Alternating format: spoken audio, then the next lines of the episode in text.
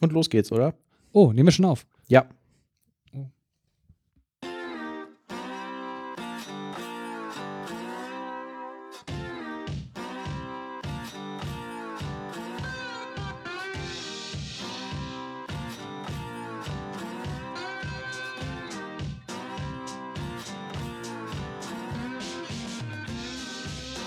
Herzlich willkommen. Die Musik ist zu laut. Die Musik ist zu laut. Mach doch mal leiser. Ich wollte die Musik ein bisschen länger laufen lassen. Ach, Hat nicht geklappt. na egal. Jetzt musst du was sagen, Oliver. Ja, sag ich's halt. Hallo, ihr lieben Leute, liebe Zuhörer der Wunder, des wunderbaren Dev Couch Podcasts. Wieder einmal wollen wir euch beglücken, euch beehren Mhm. mit einer neuen, mit einer neuen Folge, die wir uns hier ausgedacht haben. Bei mir ist der Manuel Wenk, der Thomas der Krause und ich bin Oliver Vogel und ich heiße euch, wie schon gesagt, alle herzlich willkommen ähm, bei der heutigen Folge mit dem Codenamen Das Schweigen-Dilemma. Äh, der, wie ich gerade schon gehört habe, nichts mit der Folge zu tun hat, aber ich fand den Namen eigentlich irgendwie ziemlich cool. Ihr doch auch, oder? Ja. Schweigen-Dilemma. Das Schweigen-Dilemma. Das Schweigen-Dilemma, Das ja. Schweigen-Dilemma. Ja. Klingt jetzt, müsste noch irgendwas mit Software rein, ne? Das Schweigen-Dilemma TensorFlow. Ja. Twitter. Okay. Staubsauger. Staubsauger-Roboter. Ja. Ich habe äh, heute mal vier Lollis mitgebracht. Für jeden von uns. Also für dich, Ja. Manuel, für dich, Thomas, für Danke. mich. Und natürlich auch für die Amaya. Und die sind ganz fantastisch, diese Lollis. Ich habe die normalerweise immer gekauft bei Edeka. Da gab es immer vier Stück für einen Euro. Vier Stück für einen Euro und ich habe die immer gekauft. Und dann irgendwann haben wir uns gedacht, so meine Güte, die gibt es doch bestimmt auch in der Metro. Ja. Dann habe ich jetzt so einen ganzen Bottich geholt davon. Der liegt bei mir immer im Auto. Und wenn ich zu, ich die Naschlust, wenn die mich einfach überkommt, dann greife ich da einfach zu. Die bekommt mich allerdings nur sehr selten. Also der ist noch relativ voll. Manuel macht ein Foto. Das können unsere Zuhörer jetzt sehen, hoffentlich. Und äh, ich habe also wirklich einen ganzen Bottich von diesen äh, Lollis gekauft. Und äh, das war viel, viel günstiger. ne? Also da kostet ein Bottich, da sind glaube ich 100 Stück drin, kostet 10 Euro. Könnt ihr euch ja mal hochrechnen, was das also wirklich Was das für eine unglaubliche. Marge ist, ne? Die hast du sonst nur bei Kokain oder so wahrscheinlich. Ja, es ist unglaublich. Ja. Es ist unglaublich. Und ich habe mir gedacht heute einfach, ne, äh, wenn du jetzt auf der Autobahn bist und du fährst idealerweise so Durchschnittsgeschwindigkeit 200 km/h und du willst dann so einen Lolli essen, ne, dann musst du den immer irgendwie aufmachen. Das ist halt ein bisschen strapaziös während der Fahrt, vor allem wenn die ganzen LKWs durch die Gegend fahren. Mhm. Und äh, ich habe anfangs habe ich angefangen, habe die immer abgerissen. So, ne, das war dann ziemlich blöd. Dann habe ich rausbekommen, ich hoffe, ihr könnt meine Handbewegung sehen, dass man die so aufdrehen kann. Ja. Quasi, ne? Und ich habe mir jetzt gerade gedacht, Machst so eine gegenläufige Rotationshandbewegung. eine gegenläufige Rotationshandbewegung, ja. die man sonst nur beim Teppichbodenkauf kennt. Ja. Und ich habe mir aber gerade gedacht, so eigentlich ist das voll blöd. Äh, es gibt doch hier alles essbar, alles essbar, das ist doch jetzt hier der neue Hit, alles muss essbar sein, alles muss vegan sein, alles muss essbar sein. Äh, Slips sind essbar teilweise heutzutage schon. Warum ist nicht auch die Verpackung auf den Lollis eigentlich essbar? Was sagt ihr denn dazu eigentlich? Ähm, weiß ich nicht. Müsste doch technisch eigentlich gehen, ne? Aus so einem Maismaterial. Es gibt doch auch diese Spülmaschinen-Tabs, wo sich die Folie auflöst. Ja, so, sogar ne? die sind essbar. Mhm. Wenn uns Kinder hören, esst das nicht. Nein, Kinder, esst das nicht. ja. Aber Thomas, kennst du auch diese, diese, also ich habe es auch gesehen bei den, bei den, ähm, ich hole ja immer Waschmittel für Ja. die Waschmaschine und Ja. nicht Waschmittel. Pulver? Ja, eigentlich mag ich dieses Pulver nicht, das zerklumpt immer. Ich nehme immer so diese Perlen, diese Mhm. Mega-Perls, Perls, Perls, alles muss Perls sein. Perlsmantel. Ähm, der war doch jetzt gut, oder?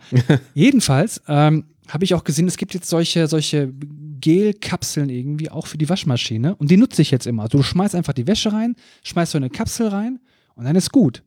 Waren das nicht die, die immer gegessen wurden jetzt? Also ich habe die bis jetzt noch nicht gegessen, auch Aber wenn die, die sehen wirklich lecker verführerisch aus. riechen. Die Genau. sehen lecker aus, die riechen lecker, aber man sollte das nicht essen. Genau wie diese, kennt ihr noch von Fahr, diese, diese Dosen? Da war doch so, ähm, die, die haben sie aus dem Verkehr gezogen. das, das waren Dosen, da war Duschgel drin. Gast bei DM. Hm. Und meine damalige Freundin hat mir erzählt, die haben sie aus dem Verkehr gezogen, weil die Leute anfingen, das Zeug zu trinken. Ne? Also es sah wirklich aus, als hättest, könntest du das trinken. Und viele haben es halt getan und haben sich dann beschwert bei Mhm. DM. Das kann doch nicht wahr sein. Ja, das, wie schmeckt das denn? Ich habe Schmeckt alle ja wie Sorten Seife. durch, schmeckt ja, Ja. wie Seife. Am leckersten ist noch Lavendel. Nee, aber ihr seid, ihr stimmt mit mir überein. Eigentlich müsste dieses Papier auf den Lollis, müsste, und da wird man ja was, was für die Umwelt tun, ne, mit veganem Maispapier umhüllt sein. Und ich finde, da dann sollte doch man dieser äh, Stick doch dann auch, oder? Ja, Ja, das ist auch so eine man Nummer. doch Ne? auch Ja, sollen ja. ja Strohhalme machen. auch verboten werden aus Plastik. Dann müsste man die Dinger eigentlich auch essbar machen, ne? diese Sticks. Kennt ihr, kennt ihr diese Eissorte Bum Bum? Kennt ihr Bum Bum? Bonbon, Plombom. Nein, Bum Bum. Das Bum ist so ein, so ein rotes Eis irgendwie. Das ist umhüllt mit so einer nach Kaugummi schmeckenden roten Masse. Und das Besondere an dem ist, dass der Stiel, der Stiel ist essbar, denn in dem Stiel befindet sich ein Kaugummi, das noch gefroren ist. Das kann man da nicht so gut kauen, die ersten 45 Minuten. Ähm, aber es schmilzt dann doch danach im Mund. Jedenfalls, da ist halt auch noch Plastik drum. Und ich habe mir gedacht, vielleicht könnte dieses Plastik, das da drum ist, vielleicht auch noch essbar sein. Ja. Ne, das schmeißt man ja immer weg. Und ich meine, man muss ja auch mal an die Umwelt denken. Sowas wird auch mit Sicherheit irgendwann kommen. Ne?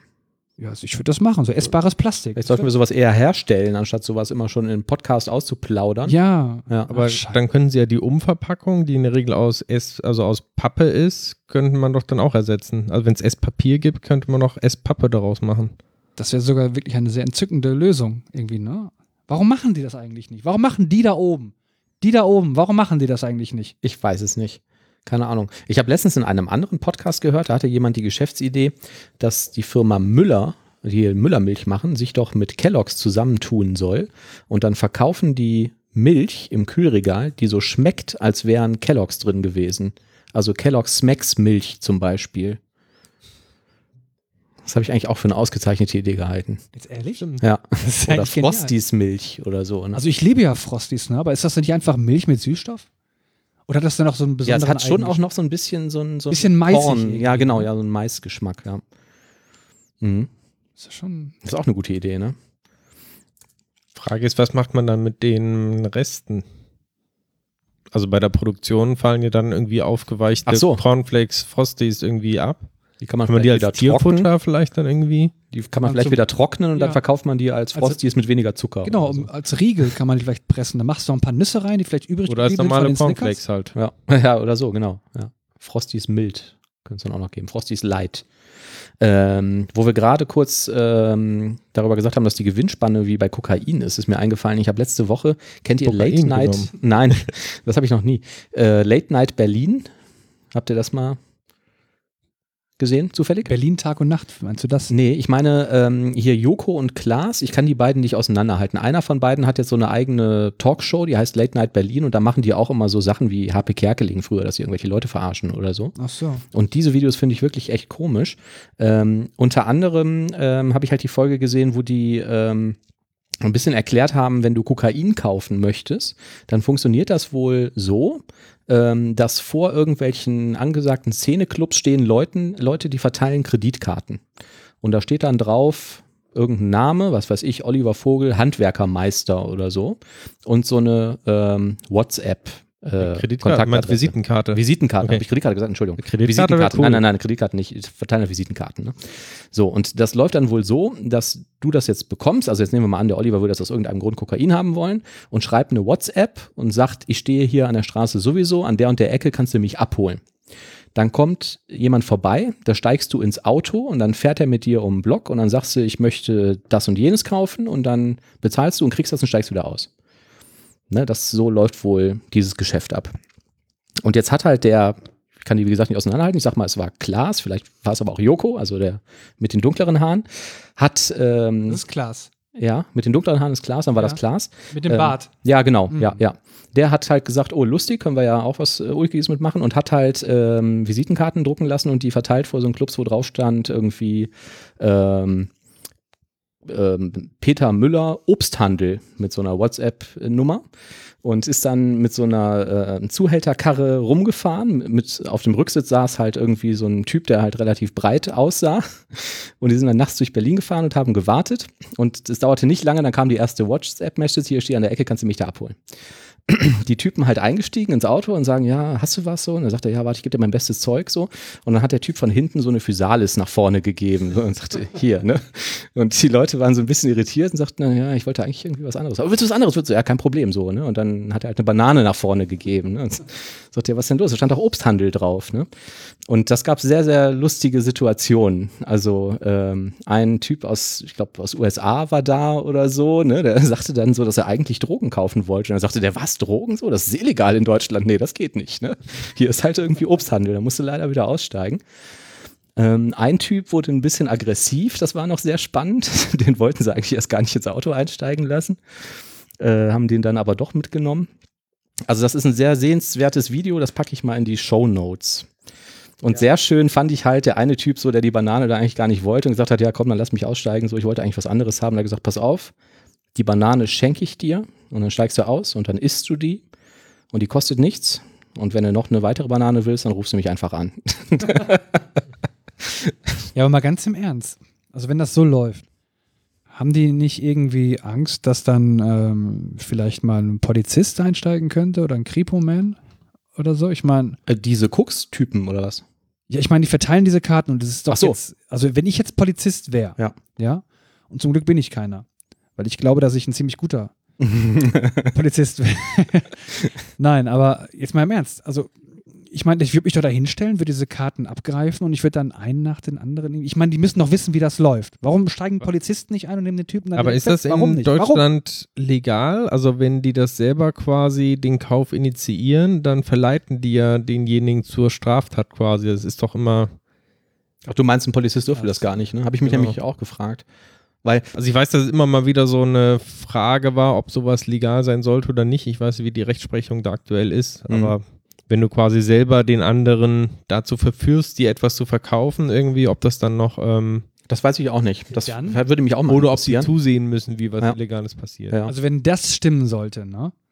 Wenn das wirklich stimmen sollte, dann ist das eine echt geniale Idee. Und das muss man Respekt, muss man sagen. Und was, mir, was dazu kommt, wahrscheinlich ja. haben die im Auto selber ja auch nur geringe Mengen. Das läuft dann vielleicht irgendwie unter persönlicher Besitz und füllen dann einfach an der anderen Ecke dann jedes Mal nach.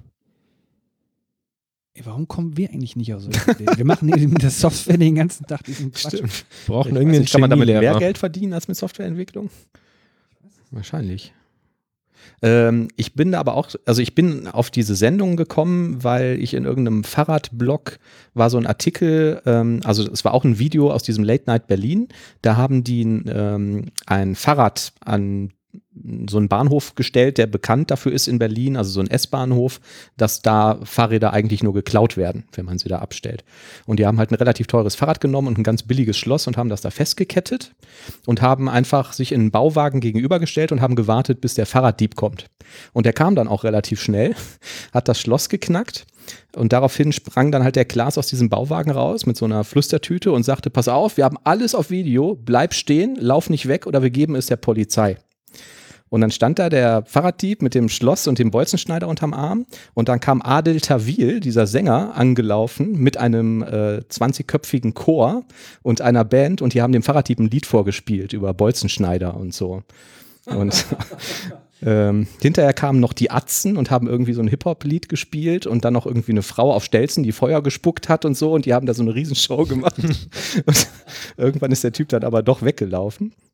Und da habe ich mich halt auch gefragt, wenn das so einfach ist, in Anführungsstrichen so einen Fahrraddieb zu erwischen, warum macht die Polizei das dann nicht?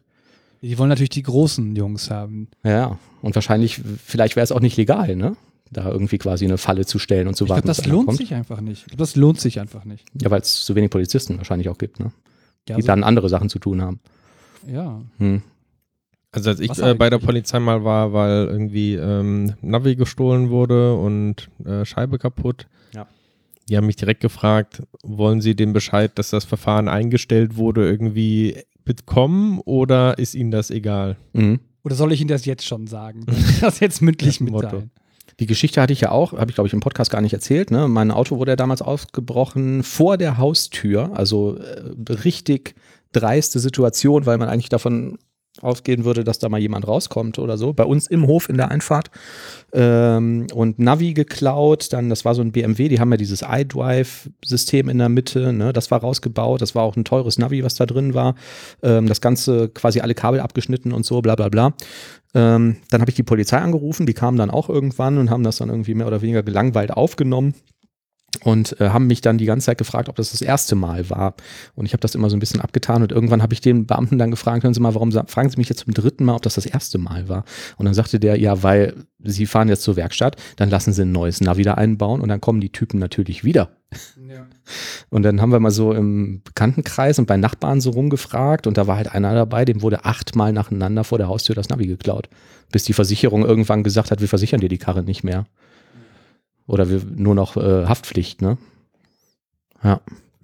Also, ja, ist die Frage, ob man das, äh, ob man da eine Falle stellen könnte als Polizist. Wir müssten mal, wir müssten mal einen Polizisten hier einladen. Und einen Rechtsanwalt. Aber ich weiß nicht, ob die uns dann nicht vielleicht mitnehmen. Warum? Also der Polizist. Wir verkaufen doch keine Früchte. Nee, das stimmt. Aber Software. Und dann habe ich vor ein paar Wochen, mache ich den Briefkasten auf, ist da ein Brief drin, Staatsanwaltschaft Düsseldorf, an mich adressiert. genau, und ich habe schon gedacht, ach du Scheiße, was ist das denn jetzt? Hab das aufgemacht und dann stand halt, ja hier, das Verfahren wegen dem Navi-Diebstahl ist jetzt eingestellt worden. Tut uns echt leid, wir konnten es nicht mehr finden. Aber im ersten Moment dachte ich natürlich auch, ich, auch, ich wäre jetzt aufgeflogen. Scheiße, die haben mich gefunden. Ja, genau. Wo soll ich mir die ganzen Früchten jetzt hin? Apropos gefunden, in der letzten Folge haben wir über Staubsaugerroboter gesprochen. Jetzt sehe ich, hier steht einer. Ja, stimmt. Ich habe ihn gekauft. Den, diesen äh, Xiaomi äh, Roborock, was ist es? S irgendwas? Den ja. zweitneueste. Aber der ähm, war ja ähm, schon gerade ein bisschen verwirrt, ne? Er war gerade, als ihr reinkamt, etwas verwirrt und hat irgendwie ähm, seinen Dock nicht mehr wiedergefunden. Muss dazu sagen, der steht bei mir im Wohnzimmer irgendwie zwischen ähm, TV-Rack und äh, Lautsprecher in einer Lücke, die nicht mal einen halben Meter groß ist. Mhm. Also da ist äh, quasi links und rechts ähm, vom Roboter irgendwie ein, zwei Zentimeter Platz noch. Und deshalb braucht er manchmal so ein paar Minuten hin und her rangieren, bis der wieder zu seiner Ladestation findet. Äh, und manchmal gibt er dann irgendwie auf. Ähm, aber abgesehen davon bin ich eigentlich ziemlich zufrieden.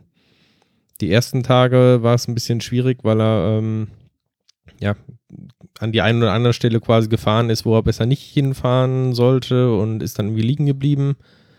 Aber das lässt sich durch so Magnetstreifen lösen, die man dann in der Wohnung verteilt, ähm, dass er dann nicht mehr dahin fährt. Von diesem Hersteller? Die sind genormt. Also es gibt einfach äh, Magnetstreifen für Staubsaugerroboter. Okay. Zum Beispiel, wenn du mal hier bei deinen Stühlen da unten guckst, ja. da sind so an dem Bügel hinten Ach, an dem Stuhl. Am Ach Stuhl? ja, alles klar. Also das sind so Klebestreifen. Ach nee, das hier, ja, ja, alles klar, genau. Ja, so Klebestreifen, die klebst du da drauf, ja. Und das erkennt der und fährt dann nicht. Was macht er dann? Fährt gar nicht dann gegen ist das für ihn wie so eine Wand quasi. Ja, okay. Aber man muss dazu sagen, die Stühle, die Ach, hier praktisch. sind, das sind so, ähm, ja, so Schwingstühle quasi mit so einem Bügel und ähm, das ja. hat für den Roboter wie so eine Rampe quasi gewirkt. Der ist dann da hochgefahren, ist dann irgendwie in den Stuhl reingerutscht irgendwie und kam dann nicht mehr da raus. Mhm.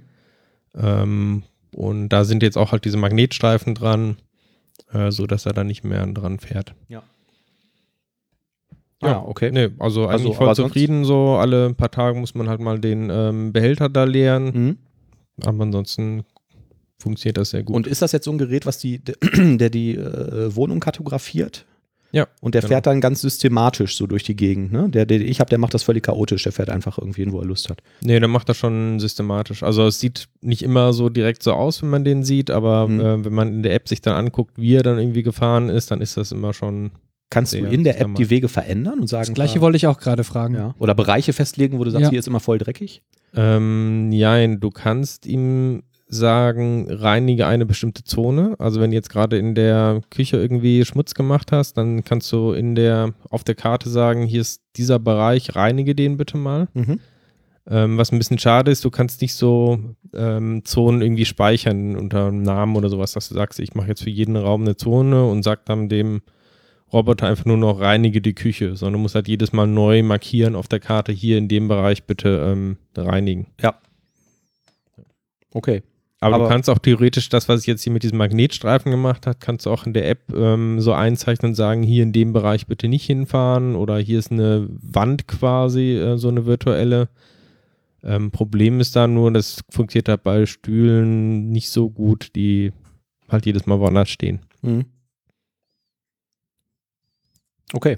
Aber das klingt jetzt, als wärst du ganz zufrieden damit. Ja, auf Ja. jeden Fall. Okay, cool. Und wie laut ist der? Ich finde, meiner ist ziemlich laut. Ja, der ist auch ziemlich laut, aber du kannst den einstellen zwischen nicht so laut und sehr laut. Okay. Also wird die Saugleistung wahrscheinlich reduziert Genau, oder ja. so, ne? Ja. Aber wenn du nicht da bist, ist doch eh egal, oder? Ja, ich habe so einen Timer quasi, dass der immer ähm, so eine Stunde, bevor ich äh, von der Arbeit wiederkomme, ähm, losfährt und dann ist er auch quasi fertig, wenn ich dann nach Mhm. Hause komme. Und Okay. jetzt so, ähm, wie beurteilst du die Leistung? Also ist jetzt deine Wohnung wesentlich sauberer geworden dadurch? Das müsst ihr beurteilen. Ich gucke mir das jetzt nicht so im Detail an, ob es hier jetzt irgendwie sauber ist oder nicht. Aber Also ich weiß, die, also, die schmutzige Unterhose die liegt jetzt nicht mehr auf der Couch, sondern auf dem Toaster. die ist jetzt da um diese Walze von dem Roboter gewickelt. Richtig. Das ist der Nachteil irgendwie so, Hilfe, Hilfe, Hilfe.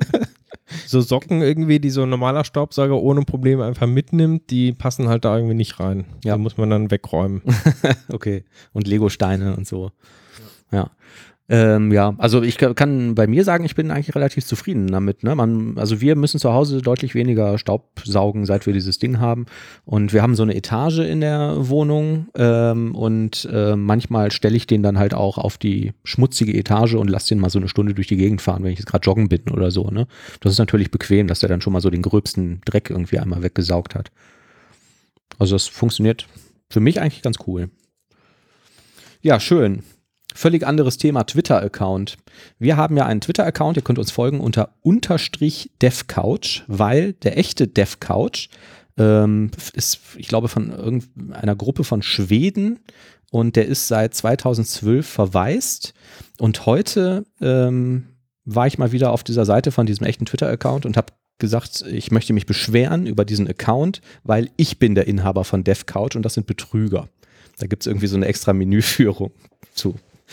Und ähm, habe mich da so durchgeklickt und dann gibt es noch so ein Feld mit Kommentaren. Dann habe ich irgendwie reingeschrieben, hey, das war nur Spaß, ich will nur den Account haben, weil der ist ja verwaist. Und ähm, habe jetzt eine E-Mail bekommen, ich soll jetzt irgendwie nachweisen, dass ich wirklich der Inhaber des Unternehmens DevCouch bin mit irgendeinem Dokument.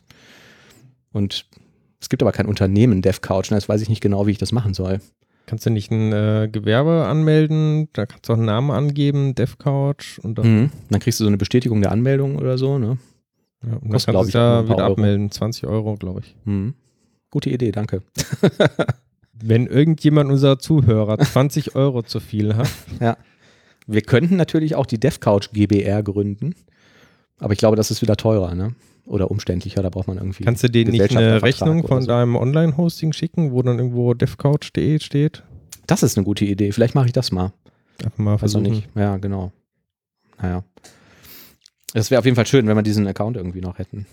Ähm, als nächstes habe ich hier noch an der Liste stehen Surface Book 2 gegen XPS 15. Vor ungefähr einem Jahr habe ich ein Microsoft Surface Book 2 gekauft, weil ich das relativ günstig bekommen habe. Und ähm, das Gerät hatte einen Wackelkontakt im USB-C-Stecker von Anfang an. Und äh, das hat mich jetzt so genervt, dass ich dann irgendwie mal geguckt habe, kann ich das nicht mal reparieren lassen und habe es zu Microsoft geschickt und zu meiner Überraschung war das auch sehr schnell wieder da. Und ich habe so ein Tauschgerät bekommen, was meiner Meinung nach neu war und ähm, einfach nur in so einer neutralen Verpackung, ne, wie das Apple manchmal irgendwie macht. Und ähm, habe das dann verkauft, weil ich eigentlich ziemlich unzufrieden war mit dem Gerät und habe mir jetzt stattdessen ein neues Dell XPS 15 Laptop gekauft, was ich auch schon als 13 Zoll habe, wo wir immer diesen Podcast hier drauf aufnehmen. Ähm, ja, und mein Fazit ist jetzt irgendwie, ähm, ich weiß gar nicht, warum ich das Ding so lange behalten habe. Dieses Surface Book 2 war der allerletzte Schrott. Also da bin ich wirklich, wirklich unzufrieden mit gewesen. Am allerschlimmsten ist das Display.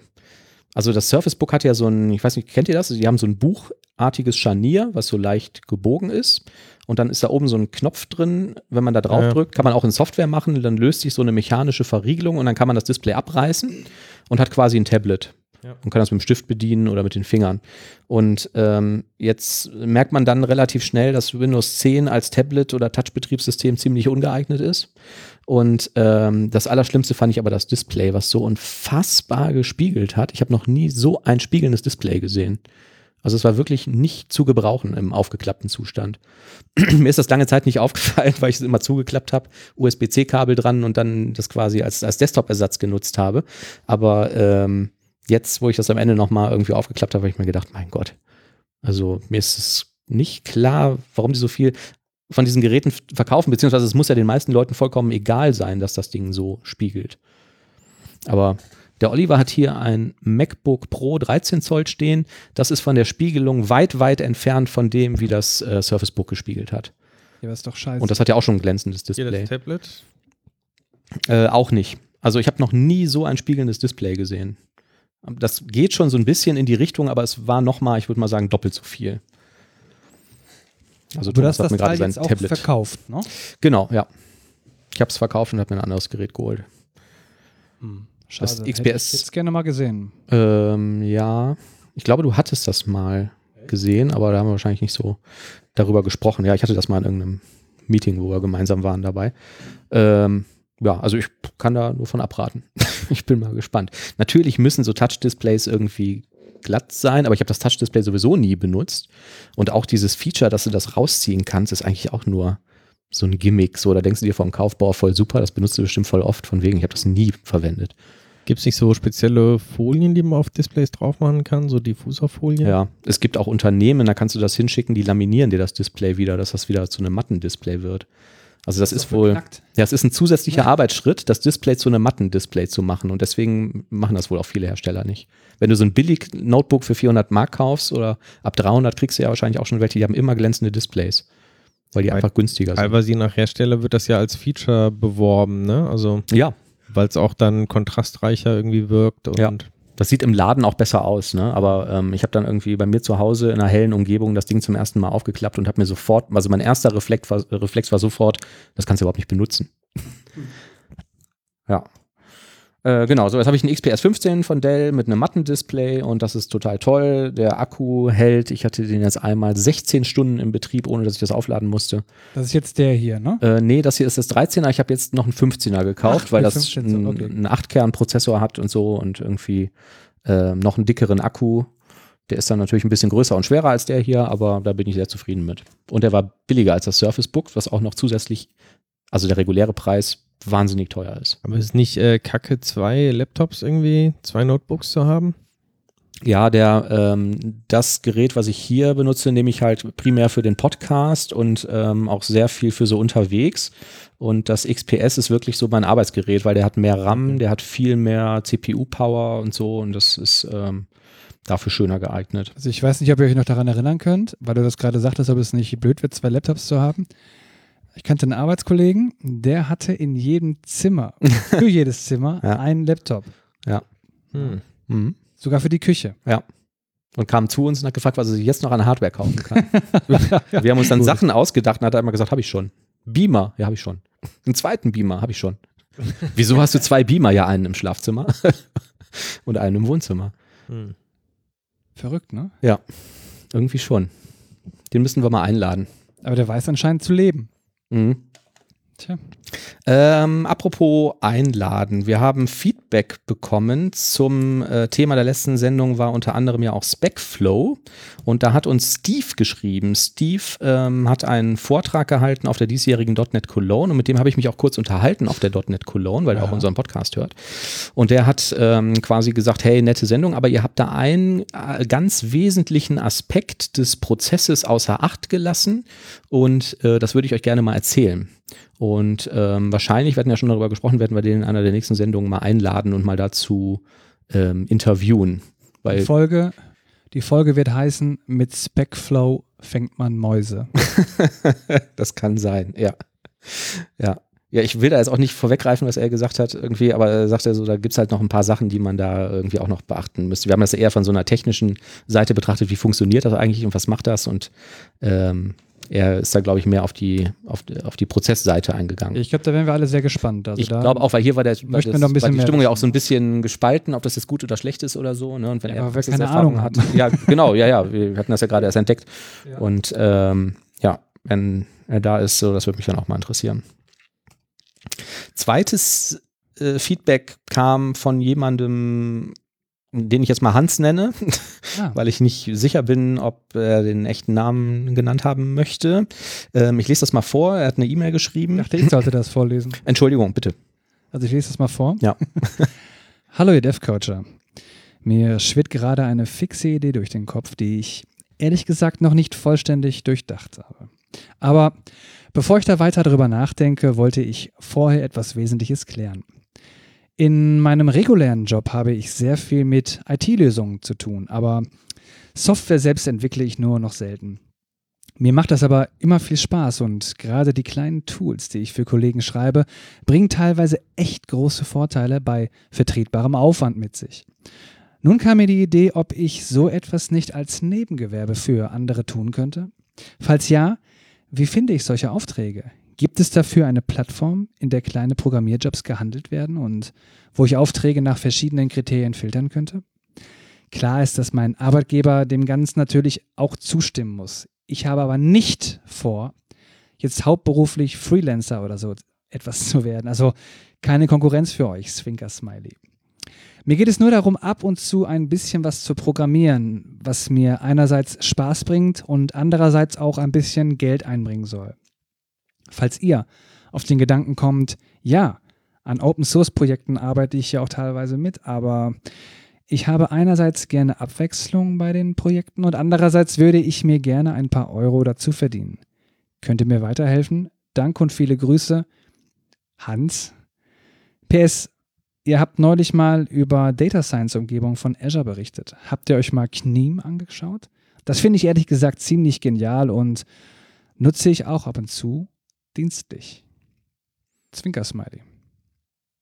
Also Knieem habe ich noch nie gehört. Kneem oder Kneim? Kneim, K-N-I-M-E, E, alles groß geschrieben. Kenne ich nicht. Nie gehört. Weiß ich nicht.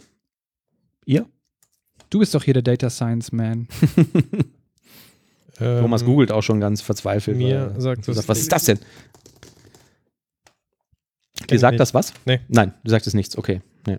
Ja. Also Antwort nein. Ähm, ey, ähm, am Googeln quasi für ähm, den ersten Teil da mit den ähm, Coding-Jobs. Ich habe Ich sowas weiß, es gelesen. gibt so eine Börse oder Ja. gab es zumindest vor einigen Jahren.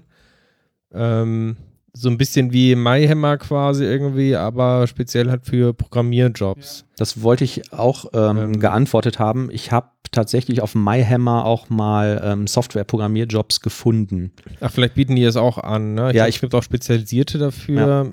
Ich war jetzt gerade, während Oliver gelesen hat, auf MyHammer und habe es gerade gesucht. Das sieht jetzt sehr handwerkerzentriert aus. Ja. Und ich war vor ein paar Jahren mal da, da war das nicht so handwerkerzentrisch, meine ich. Und da gab es einfach eine wahnsinnig lange Liste mit Anfragen. Und da waren viele Anfragen drin nach dem Motto, äh, wir sind hier kleines Familienunternehmen XY, wir brauchen eine Homepage. Oder wir brauchen ähm, für, was weiß ich, Raumreservierung, brauchen wir eine Software, die, wo wir irgendwie Räume mit reservieren können. ähm, und das Problem, also aus meiner Sicht, das Problem dabei war, du konntest dann halt ein Gebot dafür abgeben. Ne? Also für wie viel machst du das eigentlich? Und die Leute haben sich da unterboten, wie bescheuert. Und ich hatte dann teilweise irgendwie so interaktive, also wirklich Web-Anwendungen gesehen, wo irgendwelche Leute gesagt haben, ja, das mache ich dir für 30 Euro. Und ähm, das habe ich für ein bisschen riskant gehalten, weil also das Problem ist ja, wenn du da wirklich ein seriöses Angebot für abgeben willst, muss das ja umfassend definiert sein, was der eigentlich haben will. Also wie stellt er sich das vor? Ne? Wenn du eine Webseite erstellst, jetzt um mal bei einem ganz einfachen Beispiel zu bleiben, brauchst du Bilder.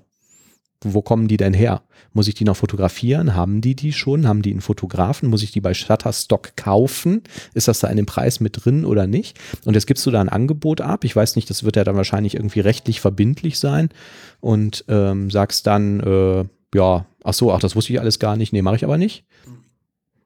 Und der sagt, na gut, dann verklage ich dich.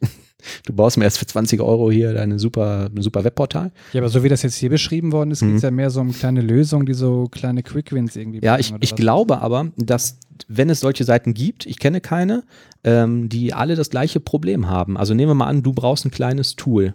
Also das kann ja auch sein, dass du sagst, ich bin für einen Kunden unterwegs und ich brauche jetzt hier im Rahmen des Projekts irgendwie, habe ich so ein kleines Gewerk abzugeben. Also kannst du mir ein Management-Interface da und dafür bauen. Du musst das ja, wenn du das da reinstellst, musst du ja entweder sagen, ey, pass mal auf, kann das jemand machen? Wenn ja, ruf mich mal an und komm mal vorbei, dann zeige ich dir das mal und dann sprechen wir mal über einen Preis. Und so funktionieren die Portale ja in der Regel nicht, sondern du sagst ja dann häufig sofort, ja, ich kann dir dafür 200 Euro geben.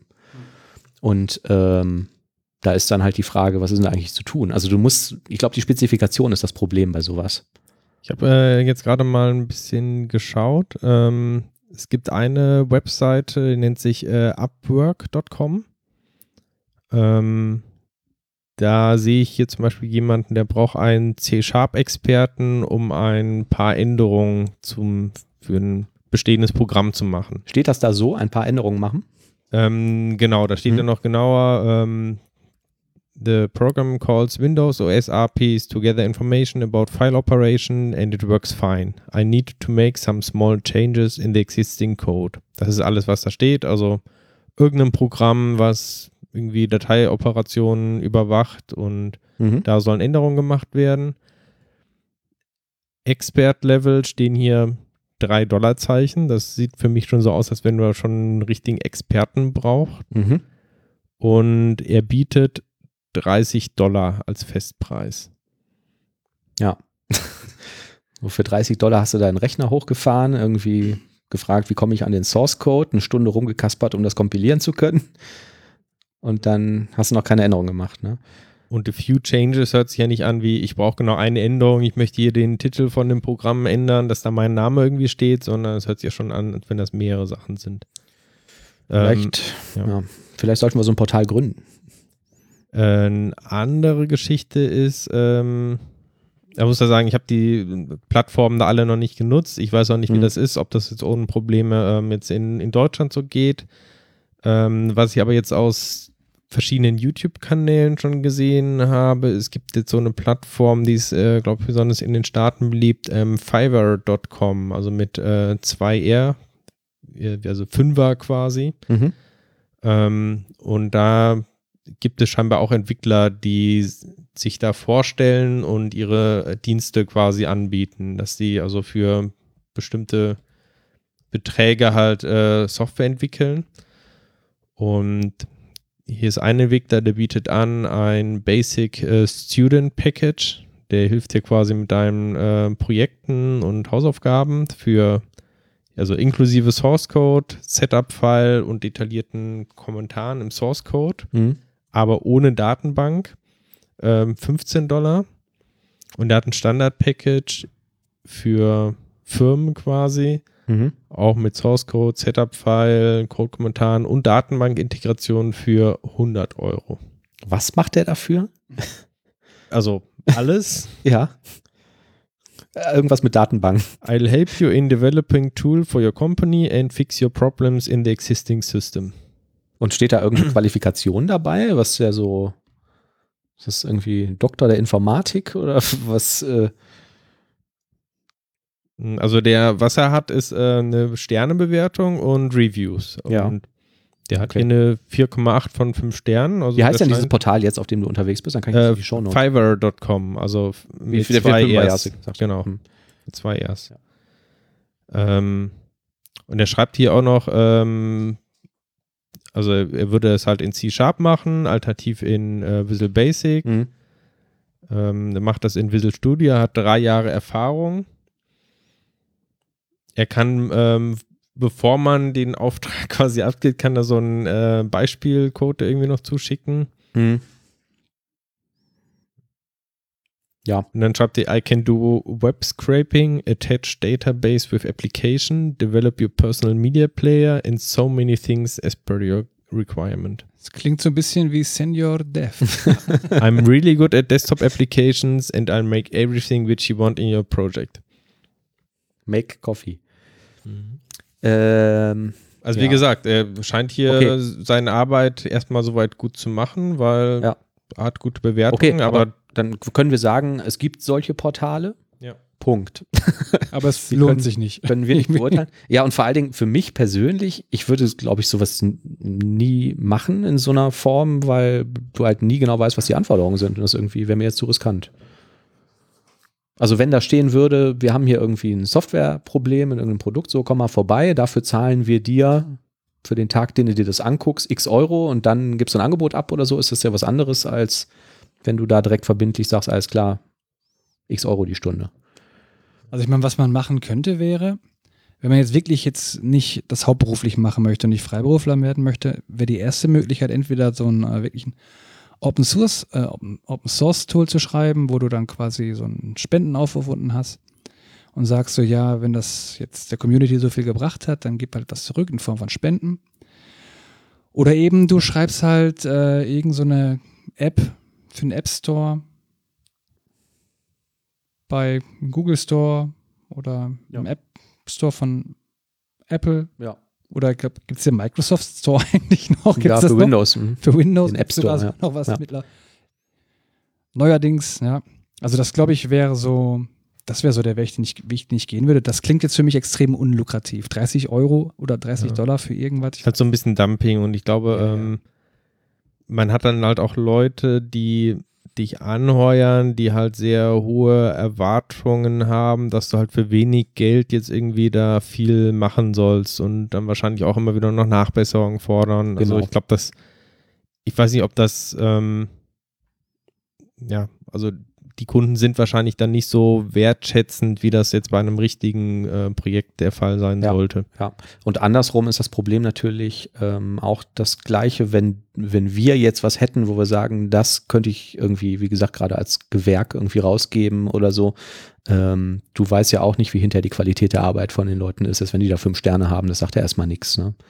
Also man kennt ihn nicht, dann liefern die irgendwas ab, dann kriegst du da irgendwie Müll, musst den bezahlen und oder kannst das ja vielleicht, je nachdem wie das Ergebnis ist, dann ja auch nicht dem Kunden geben. Irgendwie ruhigen Gewissens, ne, wenn das irgendein totaler Schrott ist. Also, ja, das, ich finde schwierig. ja. Klingt irgendwie sehr unlukrativ. Ja, und also auch wenn man es nur als Hobby machen will und sagt so, ich fände nett, da irgendwie ein paar Euro äh, pro Stunde irgendwie für zu bekommen dafür, dass ich sowas mache, dann wäre es mir immer noch zu gefährlich, ne, wegen dem, was, was Thomas sagt. So, dann kommst du an und sagt er, nee, nee, nee, so nicht. So, mach das mal alles neu äh, mit Node.js oder so, ne? Stand auch da nicht. Ja, bin ich davon ausgegangen. Ja, dann würde ich lieber hingehen und würde mich in eine Technologie einarbeiten und dann vielleicht einen Fachartikel schreiben. Für .NET Pro oder so. Die zahlen ja auch nicht. Also ich meine, Ach so, ja, sowas wird auch, machst du natürlich jetzt auch nicht bezahlt, ja. aus lukrativen Gründen, aber es macht halt Spaß. Ja. Du programmierst ein bisschen was, du ähm, tust was für die Community Mhm, Das stimmt. und am Ende kriegst du noch vielleicht ein Gute Idee. So. Autorentätigkeiten, mach einen YouTube-Kanal, wo du das irgendwie erzählst oder mach ähm, einen eigenen Kurs bei so Plattformen, wo man Kurse kaufen kann. Ne? oder ein Podcast. Hm. Weiß nicht, habt ihr schon mal einen Euro verdient mit dem Scheiß, den wir hier machen? Ich weiß halt auch nicht, warum wir hier hocken. Ich habe hier eine Maus auf dem Tisch liegen, die habe ich geschenkt bekommen. Und Brain Boost Pillen natürlich. Ja, genau. Die haben ja nichts gebracht. Außer bei Thomas vielleicht. Magenschmerzen. Da erinnere ich mich dran. Naja. In fünf Minuten kommt Ja. übrigens das Essen. Oh, alles klar. Dann müssen wir ein Thema weitermachen. Ja, Hans, tut mir leid, da können wir dir nicht wirklich helfen. Wahrscheinlich. Okay, TensorFlow 2.0. Oder schick uns mal eine Arbeitsprobe zu. Ja, Ja. das ist eine Idee. Also, das habe ich mich auch gefragt. Ne? Also, geht es jetzt um IT-Lösungen, die halt gemacht worden sind, aber was denn genau? Und ähm, Ja. Vielleicht haben wir irgendwas für dich zu tun. genau. Fände ich aber auch enttäuschend, wenn man dann sagen müsste, nee, tut mir leid. Also so nicht. Naja, Wir würden gerne mehr darüber wissen. richtig. Ja.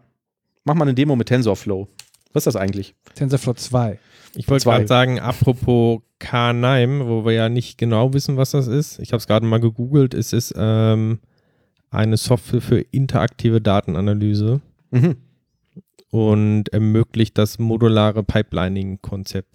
Das heißt, ich gehe mal davon aus, das äh, geht so ein bisschen in die Richtung wie dieses äh, Azure Machine Learning Studio, wo ich also verschiedene Komponenten äh, einfach zusammenklicken kann quasi. Mhm. ohne es jetzt äh, genauer untersucht zu haben. Aber klingt auf jeden Fall interessant, ähm, werde ich mir auch mal angucken. Ähm, genau, zu TensorFlow, da ist jetzt die Version 2.0 rausgekommen. Vor zwei Wochen, glaube ich. Ähm, was ist TensorFlow? Das ist äh, quasi so ein Framework, ähm, was sehr beliebt ist bei maschinellem Learning. Ähm, du kannst damit quasi irgendwelche mathematischen Operationen, also ein äh, Graph quasi dir kompilieren lassen, dass es direkt auf der GPU ausgeführt wird. Ach ja. Ähm, Mhm. Oder oder auch halt ähm, für die CPU kompiliert wird. Ähm, du schreibst also alles in zum Beispiel Python, Mhm. ähm, stellst dir deine Formeln zusammen und dann ähm, kompiliert er das für CPU oder GPU und du kannst dann einfach deine Daten quasi da durchjagen und hast quasi die Performance äh, direkt von der Hardware, statt dass es halt hier langsam über irgendeinen Python-Interpreter läuft. Ja. Ähm, genau, also ich sag mal so das Standardwerkzeug eigentlich in dem Bereich mittlerweile. Mhm. Und was kann die 2.0 jetzt besser? Oder Neues? Ähm, sie hat vor allem erstmal meinen IntelliSense irgendwie in Visual Studio Code kaputt gemacht. Ach ja, Ähm, Das ist ja schon mal toll. das ist das Top-Feature der neuen Version. wow. Ja. Das schaffen manche mit Version 3 nicht ja. mal. Und wie ätzend ist das auch, ne? Sonst, sie haben äh, relativ viele Änderungen so unter der Haube gemacht, ähm, viele Sachen verschoben irgendwie ähm, und ja, es geht jetzt vielleicht ein bisschen ins Detail, aber ähm, die vorher war es immer so, du musstest quasi erstmal deinen gesamten Graph so zusammenbauen Mhm. und musstest dann explizit irgendwann sagen, okay, jetzt werte mir das irgendwie mit meinen Daten aus. Und mittlerweile ähm, haben sie es umgestellt, dass quasi diese Auswertung direkt passiert, während du schreibst. Mhm. Das heißt, es fühlt sich eigentlich mehr an, wie ich schreibe ein ganz normales Programm und TensorFlow macht halt alles einfach automatisch im Hintergrund, dass es äh, performant ähm, wo auch immer läuft. Ja. Geht sogar bis dahin, ähm, ich kann ganz normal in Python eine Funktion schreiben, Mhm. Setze dann nur so ein Attribut irgendwie dran und TensorFlow geht dann hin und schreibt dann diese Funktion quasi, übersetzt das dann äh, in entsprechend ähm, ja, Maschinencode. Ähm, also er macht quasi eine Syntax-Analyse, äh, nimmt diesen Abstract Syntax Tree irgendwie von dieser Funktion und äh, setzt den entsprechend dann um. Ja. Ähm, kurze äh, äh, Einwurffrage. Du hast gesagt, der würde das dann zum Beispiel auch auf der GPU ausführen können. Ähm, Gibt es da GPUs oder Hersteller derselben, die da besser oder schlechter geeignet sind? Nvidia. Nvidia ist CUDA. Das ist ne? so der, Ja. der Standard, genau, Nvidia-Coder. Okay, das heißt, ähm, würde das mit einer AMD-Grafikkarte gar nicht funktionieren? Glaube, ähm, es geht mit TensorFlow nicht Hm. ohne weiteres. Ah, aber okay. ich kann es nicht 100% sagen, aber eigentlich ist, ist CUDA da schon der Standard. Und deswegen kriege ich dann auch immer irgendwie m, bei den üblichen verdächtigen Anbietern, wenn ich mir so Rechenzeit miete, dann so CUDA-Cluster und Ja. keine AMD-Cluster. Das kommt auch dazu, das haben sie mit TensorFlow 2 deutlich einfacher gemacht, dieses ähm, verteilte Rechnen. Also ich kann jetzt lokal mein Programm schreiben und der schickt das dann automatisch an irgendwelche Cloud-GPU-Instanzen. Und ähm, die Variante mit der, äh, mit der Nvidia GPU ist dann wirklich nochmal wesentlich schneller, als wenn ich das auf der CPU laufen lasse, ja. Ja, ja, Ja, also okay. viel, viel schneller. Obwohl die mittlerweile noch. auch immer mehr Kerne haben und Ja. so. Mhm. Ach ja. Das ist interessant. So, das ist der Wecker. Ist das Essen da, Oliver? Ich Wo bleibt der? Willst du mal nachgucken, Oliver? Ja, ich muss mal, ich mal Kannst du kurz nach unten. kannst du mal entgegenlaufen. Ja, genau. Okay. Ja. Habt ihr euch eigentlich mal äh, ganz anderes Thema? Ja. Ähm, wenn man sich bei Facebook einloggt, ist euch mal aufgefallen, dass ihr die E-Mail-Adresse falsch eingeben könnt, also irgendwie ein bisschen vertippt und dass ihr euch trotzdem einloggen könnt? Nein. Das, ich habe aber auch keinen Facebook-Account. Wir haben einen DevCouch Facebook-Account, der aber, ja, der ist aber vollkommen verwaist. Also ich habe den irgendwann mal angelegt und ähm, alle drei Monate oder noch seltener logge ich mich mal da ein und dann sieht man manchmal, oh, ganz viel Freundschaftsanfragen, aber äh, wir machen da nichts. Hm. Also ich kann euch gerne die Zugangsdaten geben, falls es einer von euch betreuen will. Ich muss gestehen, ich habe das auch nicht verstanden. Also ich habe da so ein, so ein Firmenaccount angelegt quasi oder Organisationsaccount für DevCouch und ähm, ich wusste nicht, was die jetzt eigentlich von mir wollen, also wie das, wie der Ablauf da ist. Ähm, ja, aber um deine Frage zu beantworten, nein, das habe ich noch nicht gemerkt. Also ich bin äh, zufällig über einen, ich glaube, einen Blogpost oder so drauf ähm, geraten. Facebook ist irgendwie schlau genug, ähm, dass wenn sie einen Account finden mit einer ähnlichen E-Mail-Adresse, Mhm. also ich gebe zum Beispiel dann äh, manuelwenk.gmail.com mit 2m Mhm. an Mhm. oder habe auch so irgendwo einen Dreher drin, dann loggen sie sich trotzdem ein, ohne dass es irgendeine Meldung geben, sondern bist einfach eingeloggt, ohne dass du was merkst. Und Okay. es geht sogar so weit, dass du sogar dein Passwort leicht falsch eingeben kannst und wirst trotzdem eingeloggt. Mhm. Also wenn du jetzt irgendwie Buchstaben am Anfang oder am Ende zu viel irgendwie eingibst, ähm, weil irgendwie Wurstfinger, dann kommst du auch normal rein. Und das, die Variation, wie stellen die das denn dann fest? also wahrscheinlich in Kombination mit dem Passwort, ne? Also mit Passwort ist es wahrscheinlich so, ähm, wenn sie, also Facebook äh, speichert natürlich nicht die echten Passwörter, sondern klar. macht auch äh, Hashes. Ja. Wollen wir zumindest hoffen. deshalb ist es bei den Passwörtern auch so, dass du quasi nur vorne und hinten irgendwie was noch dran schreiben darfst und nicht irgendwie mittendrin einen Dreher hast. Ja. Das heißt, die gucken wahrscheinlich erstmal, ähm, gibt es, ist das Passwort korrekt für den Account? Wenn nicht, dann gucke ich mal, ob das Passwort korrekt wäre, wenn ich jetzt hier vorne noch ein Zeichen Genau. wegnehme oder hinten eins wegnehme. Ja. Und loggen dich dann ein. Ja. Ähm, und es gibt dann einen interessanten ähm, Post dann auch von einem oder einen Hinweis quasi zum äh, von Facebook, die sagen, das System wäre sogar sicherer als das normale, Mhm. weil dadurch kannst du dann wiederum die Schwellen irgendwie runtersetzen, ähm, ab wann quasi ein Account irgendwie gesperrt wird oder du ähm, ja irgendwelche zusätzlichen Sicherheitsmaßnahmen anforderst. Mhm. Ähm, das heißt, dadurch, dass du quasi irgendwie diesen, diese häufigen Fehler quasi, die normale Benutzer äh, machen, entsprechend entfernst, ähm, kannst du dann vielleicht, wenn er, statt dass du irgendwie fünf äh, fehlerhafte Eingaben zulässt, ähm, bevor du den Account komplett sperrst, ähm, lässt er dann vielleicht nur zwei oder drei dann irgendwie ähm, zu. Ja. Ähm, das fand ich eine interessante Argumentation und Mhm. Finde ich interessant. Also ich habe das jetzt Ja. bisher noch nie in der eigenen Software irgendwie implementiert, habe aber auch nie ansatzweise so viele Benutzer wie Facebook gehabt. Ja. Ähm, ich finde es ja immer interessant, wie so große Firmen tatsächlich für so normale Lösungen dann doch äh, immer wieder andere oder kreative Lösungen irgendwie finden. Ähm, Finde ich auch, ja. Ich bin vor allen Dingen mal gespannt, wie lange wir noch an diesem Kack-Benutzername-Passwort-Konzept festhalten müssen, bis es da mal irgendwie was Brauchbares gibt, was, äh, was das überflüssig macht. Ne? Gibt es da jetzt nicht gerade irgendwie wieder so einen so einen Versuch mit diesem, ähm, ist das Fido 2, kann das sein? Geht das was? Kennt ihr das? Ja. Dieses Ding, dieses, was gar nicht mit dem Internet verbunden war, was du als zweiten Faktor nutzen kannst. Ähm, nee, es gibt irgendwie, ein, es gibt so eine, so eine Authentifizierungsallianz. Ähm, ähm, Fido 2 Wikipedia, hier ist der Artikel dahinter. Ähm, packe ich gleich in die Show Notes.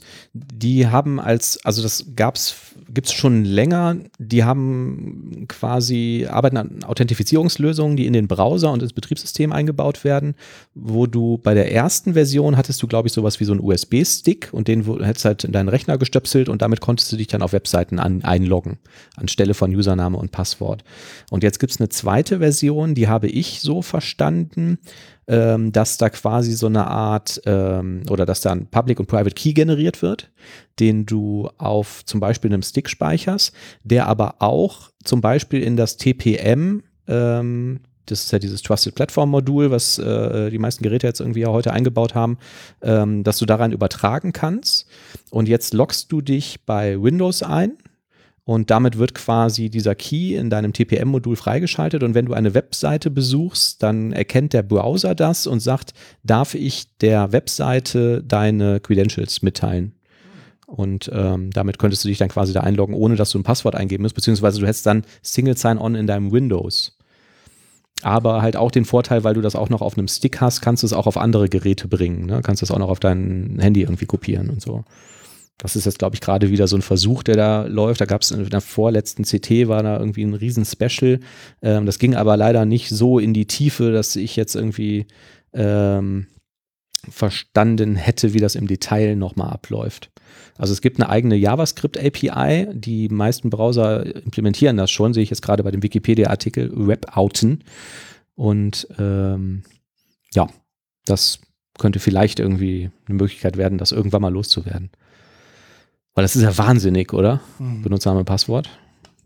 Ich weiß nicht, ich werde da immer verrückt bei, obwohl ich so einen Passwortmanager habe. Man gewöhnt sich dran. ja, aber es ist schon, schon nervig, ne? Ja. Ja, noch schlimmer finde ich ja überhaupt, dass man sich registrieren muss auf jeder Seite. Also, Ja. klar, Passworteingabe und Ja. Login und sowas, aber ich habe halt irgendwie keine Lust, mich zu registrieren. Ja, und das würde halt Gleichzeitig habe ich aber auch keine Lust, irgendwie dieses Login mit Facebook oder mit Google, was ja schon Genau, einige ja nicht. Ja, anbieten. ja. So, und das würde halt dann äh, gegebenenfalls mit diesem Standard auch überflüssig werden, weil du würdest dann halt sagen, so, ich möchte mich registrieren. Der Browser sagt, darf ich denn deine Daten übertragen aus deinem lokalen Store von dem Device und dann äh, wärst du halt dann Ja. damit registriert und eingeloggt. Ähm, ja, keine Ahnung, mal abwarten. Also ich fände es schön. Völlig anderes Thema. Wider Productivity Guide habe ich neulich aus Versehen draufgeklickt. Gedacht, was ist das denn? Irgendwie im Menü rumgeklickt. Ich glaube, es ist unter Hilfe Info bei der Wider IDE von JetBrains, äh, über die wir schon länger nicht mehr gesprochen haben. Und ähm, im Prinzip ist das eine Liste von Produktivitätsfeatures, die die IDE bringt und eine Statistik darüber, wie oft du die benutzt hast. Also ähm, zum Beispiel IntelliSense ähm, Autocomplete. Ne? Tippst irgendwie die ersten Buchstaben, wählst was aus, drückst Tab und dann würde er halt da so einen Zähler hochzählen und dann sagte dir, das hast du jetzt in den letzten zwei Monaten 50.000 Mal benutzt oder dreimal oder so.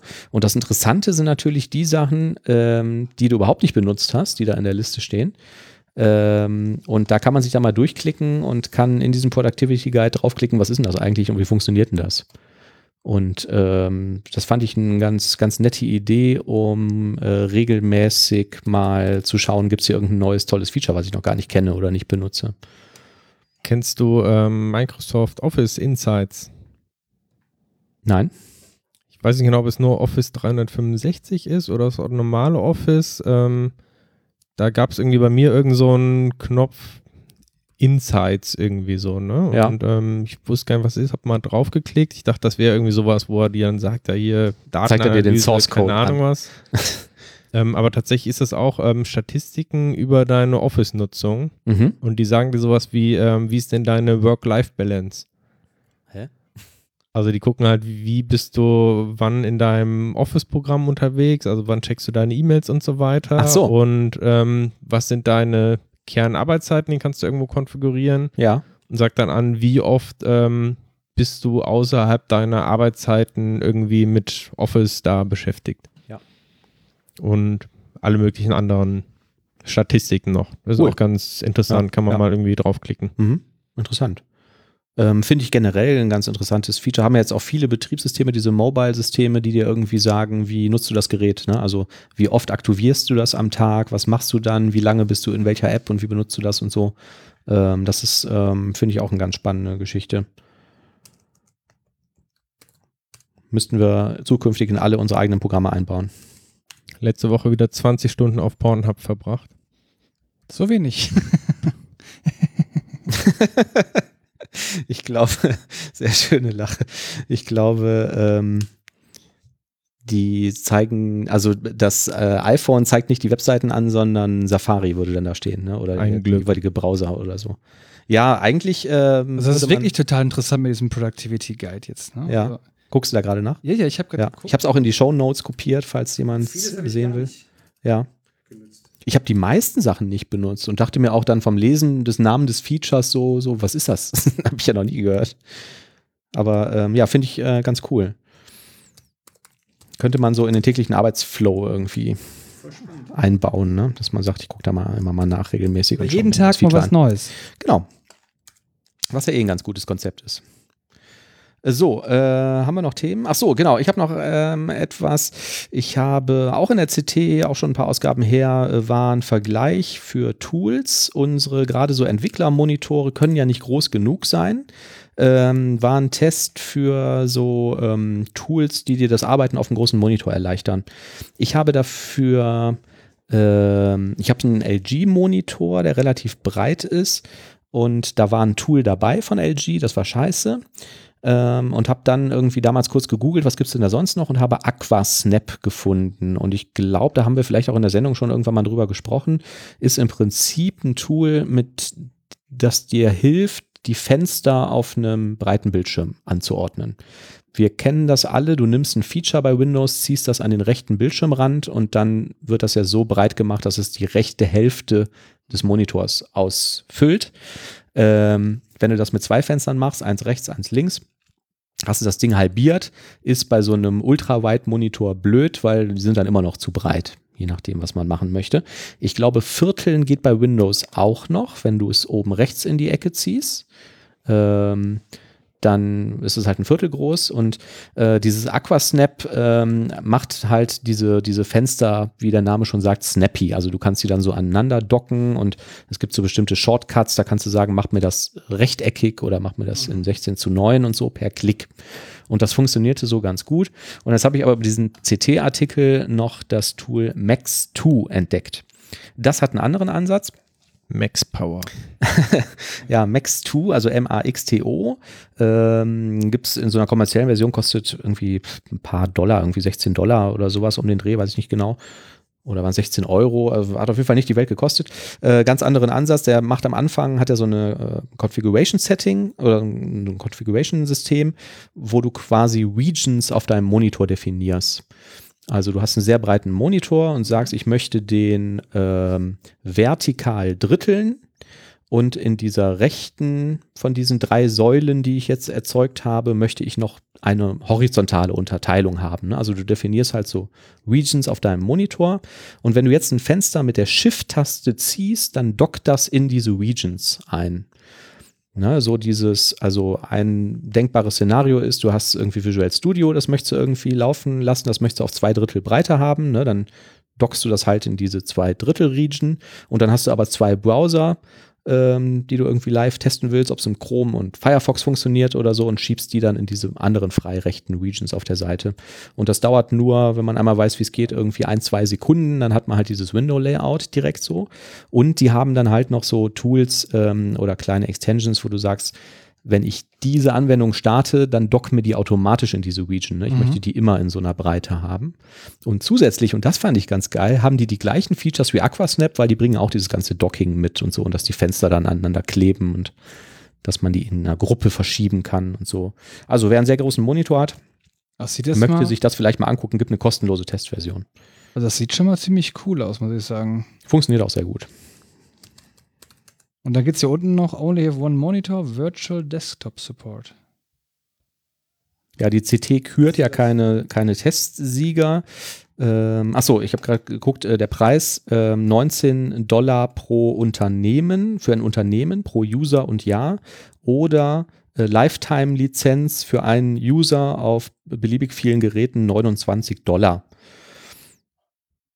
Also preislich auch überschaubar und ähm, ja, wie gesagt, kann man mal kostenlos ausprobieren, wenn man möchte. Ich finde, ähm, das funktioniert ganz, ganz toll.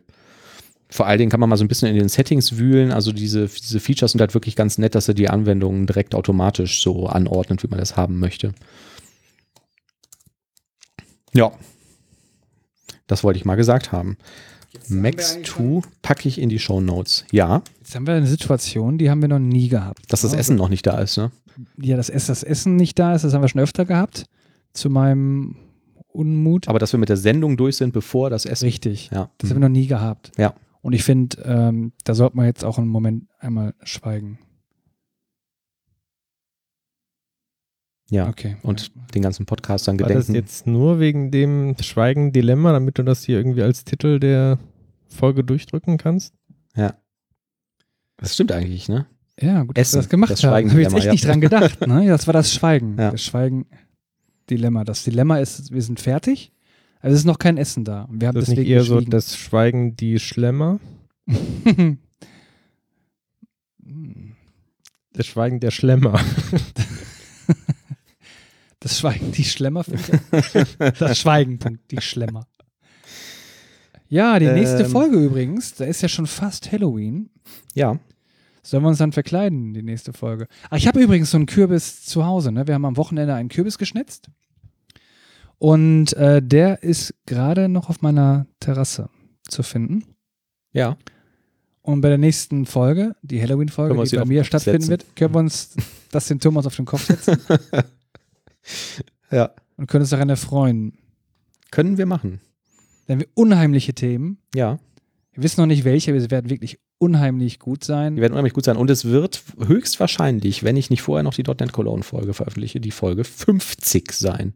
Was ja schon unheimlich genügt, äh, unheimlich an sich wirklich, ist. Ja. Die Folge 50 Ja. zu Halloween Ja. bei mir. Mhm. Wahrscheinlich eine der letzten Folgen bei mir überhaupt. Ich meine, hallo? Legendär. Ja. Das wird legendär und ich finde, wir sollten das mit einem Video küren. Ich glaube, die Zuhörer bekommen jetzt ein bisschen Angst. Also Oliver steigt, glaube ich, nicht aus aus dem Podcast, zumindest hat er uns das noch nicht erzählt, aber er wechselt den Wohnort. Ich wechsle den Wohnort. Ja, hm, Ja. genau. Ich werde Deswegen wird das. immer Teil von DevCoach bleiben. das möchte ich hier einmal kurz klargestellt haben. Solange es Sushi gibt und Kaffee, umsonst, werde ich hier sein. Nein, aber nächste Woche 50-folgiges Jubiläum haben wir. Wir haben Halloween. Wir sind bei mir. Es wird ganz fantastisch sein. Wir Ja. werden es küren. Wir werden ein Video drehen. Ja. Werden wir doch, oder? Wir werden ein Video drehen. Können wir machen. Gut, also mit dem Video überlegen wir uns noch. Aber es kann Wir sehr können gut ja ein Video sein. drehen, wir müssen es ja nicht veröffentlichen. Wir können ein Video drehen, wenn es vielleicht veröffentlichen, vielleicht nicht. Wir lassen, wir lassen die Überraschung einfach offen. Genau. Ja. Was die Zuhörer jetzt noch machen können, habe ich mir überlegt.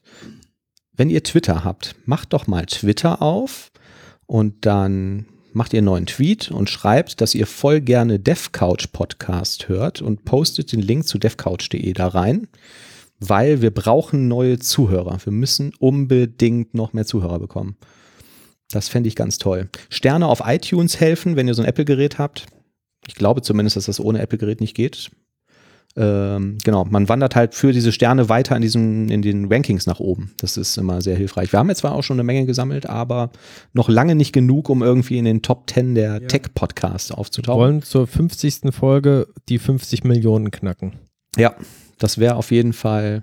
Ja, und ich finde auch was. ganz im Ernst jetzt, Mhm. also ich untertreibe nicht, wenn ich sage, wir haben es einfach verdient, wir geben uns wirklich Mühe, wir haben die guten Themen, wir sind total witzig, Ja. wir sehen super aus. Ja, wir Ja, haben manchmal also- Gäste, die auch wissen, wovon die reden. Wir haben manchmal Gäste, Ja. die manchmal auch wissen, was sie, was sie, ne? Ja, genau. Also, es ist alles kostenlos. bitte, Es bitte. kostet nur unser Geld. ja. Genau, das fände ich ganz toll. Und wenn ihr kein Twitter habt, dann schreibt es doch einfach per E-Mail an alle eure Kollegen. Ja. Schön. Ich glaube, mit diesen besinnlichen Worten können wir weiter aus die Essen Folge, warten. das Schweigen, die Schlemmer Ja. beenden. Sollen wir die Folge, äh, weil das ja auch Schweigen heißt, einfach so ganz abrupt beenden oder mit Musik? Ich würde sagen, abrupt. Dass wir einfach mittendrin ein